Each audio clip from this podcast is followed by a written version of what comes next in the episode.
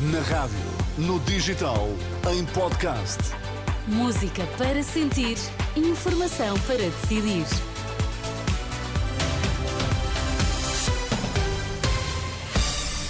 São as notícias das 5 na Renascença com a Marisa Gonçalves para já os destaques. Bom dia.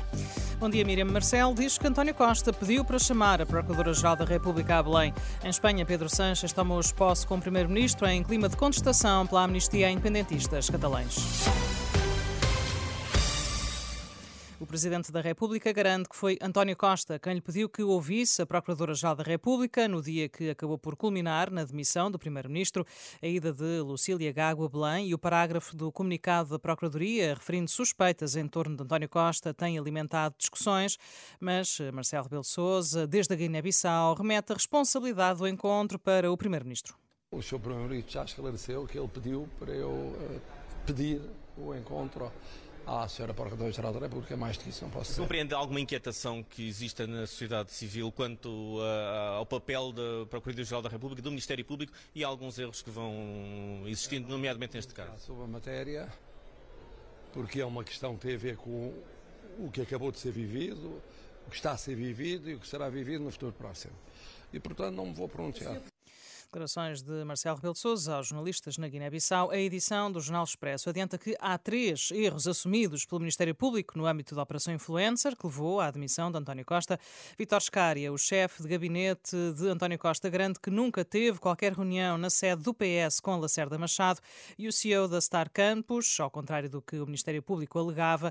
Só que os procuradores do Ministério Público, segundo o Expresso, já terão vindo reconhecer mais este erro no processo e justificado com uma má interpretação de uma das escutas. Uma delegação da FNAM, a Federação Nacional dos Médicos, desloca-se esta manhã a Bruxelas para se reunir com eurodeputados portugueses. A FNAM diz que vai entregar um manifesto em defesa dos serviços de saúde pública com propostas para recuperar a carreira médica e salvar o SNS.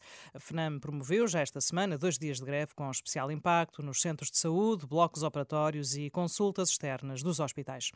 Em Espanha, o socialista Pedro Sánchez toma hoje posse como primeiro-ministro, cargo para o qual foi eleito ontem pelo Parlamento. Sánchez teve de estabelecer acordos com os partidos independentistas bascos e catalães para ter o apoio destes últimos. Prometeu conceder amnistia aos independentistas que há seis anos convocaram um referendo à revelia do governo. Em declarações à Renascença, o politólogo Pablo Simón, da Universidade Carlos III de Madrid, antecipa que a lei da amnistia possa acabar nos tribunais europeus pelas suas características excepcionais que tanta contestação têm motivado.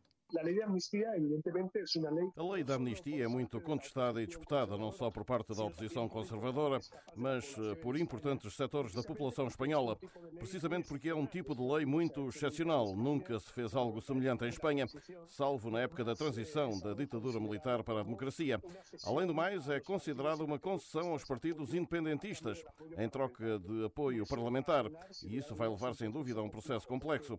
Esta lei vai ter de ser discutida no Parlamento. A aprovação definitiva da lei não será em caso algum antes do mês de março. É natural que este caso acabe nos tribunais europeus.